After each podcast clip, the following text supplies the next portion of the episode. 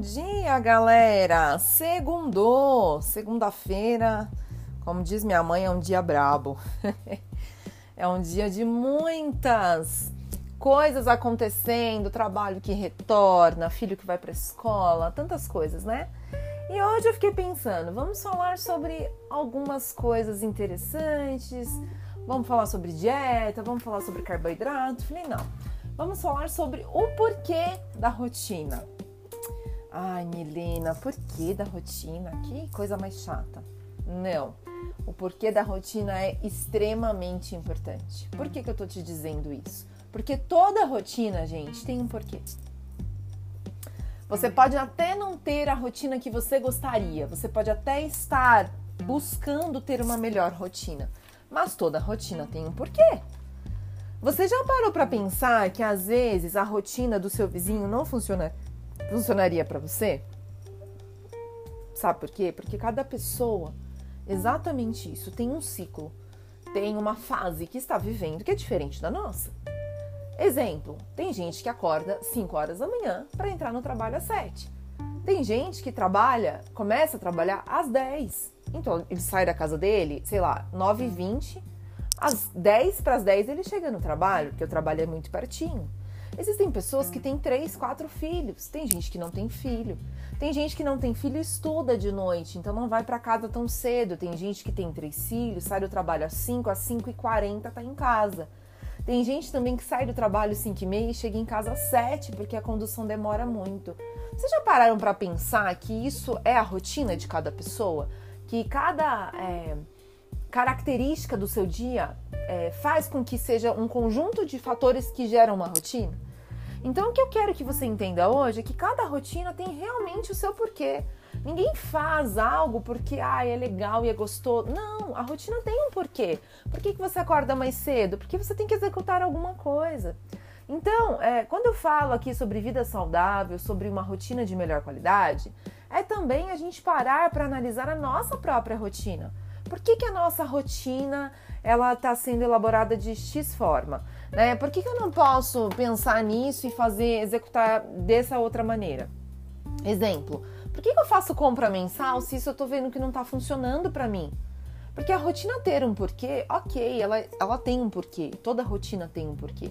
Né? Existem mães que não trabalham por quê? Porque elas abriram mão das suas carreiras para poder criar os seus filhos. Porque talvez não tenha uma rede de apoio, porque talvez ela, ela prefira assim e tem mães que não abriram mão do seu trabalho porque era importante continuar na carreira, era importante para a saúde financeira da família. E tá tudo bem, tá tudo certo, porque funciona para essa família dessa forma. O que eu gostaria é que você que me escuta, que me segue, que é, tá ouvindo esse podcast, que você entenda que a rotina precisa ter uma elaboração bem pensada. Muitas das vezes a sua rotina, o seu porquê não está mais funcionando para você e você está batendo na mesma tecla. Ah, Milena, não funciona mais para mim a compra mensal. Tá, falta muita coisa, depois em alguns dias é, sobra outras coisas. Por que não então fazer compra a cada 15, 20 dias? Ah, mas a cada 15, 20 dias eu nunca testei, eu não sei se isso vai dar certo. Mas por que não testar? Eu conheço pessoas que, assim como eu, a gente fazia feira toda semana mas as coisas estão mais apertadas, a, a, é, a rotina está mais corrida, então toda semana fica inviável ir no supermercado. Então eu estou fazendo para 15 dias. Automaticamente, quando você faz para 15 dias, você precisa começar também a analisar aquilo que está funcionando. Olha, tal fruta e tal verdura funciona para mim só higienizando e colocando na geladeira.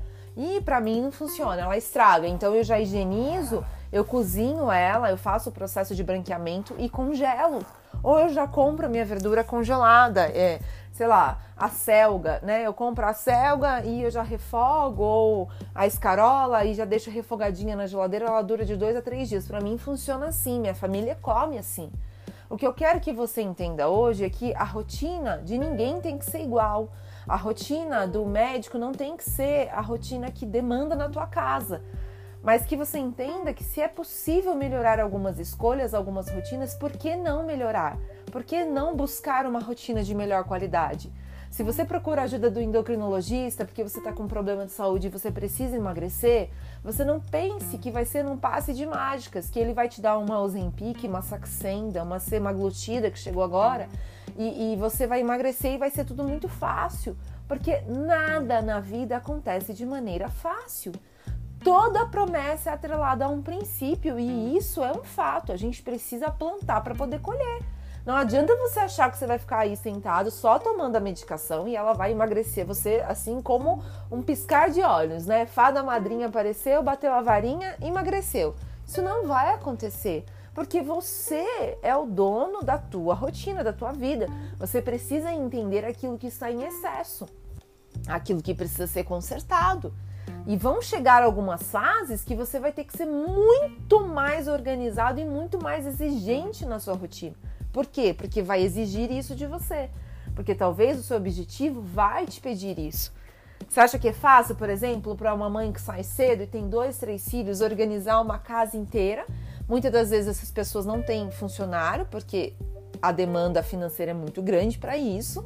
Eu entendo, porque eu também não tenho, apesar de não ter filhos, e a gente precisa começar a se adaptar e se adaptar sem ser um fardo, né? Uma adaptação com prazer, com alegria.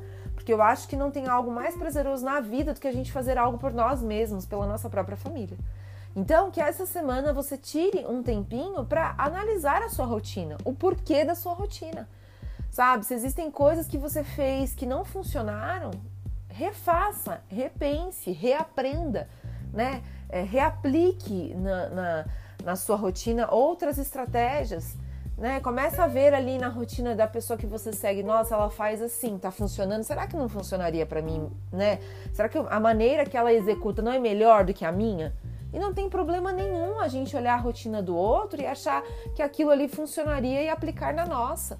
O que nós não podemos fazer é estar céticos, fechar os olhos e achar que tudo aquilo que a gente está fazendo está dando certo achar que a nossa rotina tá maravilhosa, ela não precisa ser melhorada. Achar que procrastinar o tempo todo tá legal, vai dar certo no futuro.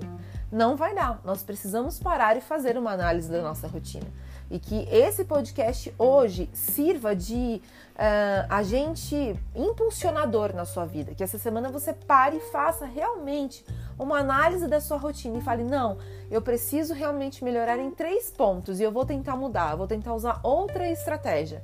Isso é sabedoria, equilíbrio. Nós precisamos ter uma vida equilibrada e isso começa com as suas escolhas todos os dias, diariamente é, em qualquer fase da vida, a gente vai ter que tomar decisões, nós teremos que fazer escolhas e as escolhas estão nas nossas mãos. Nós precisamos escolher. Então que hoje fique aí essa dica, né, esse alerta para você que me segue e eu te espero aqui no próximo episódio do podcast Viva.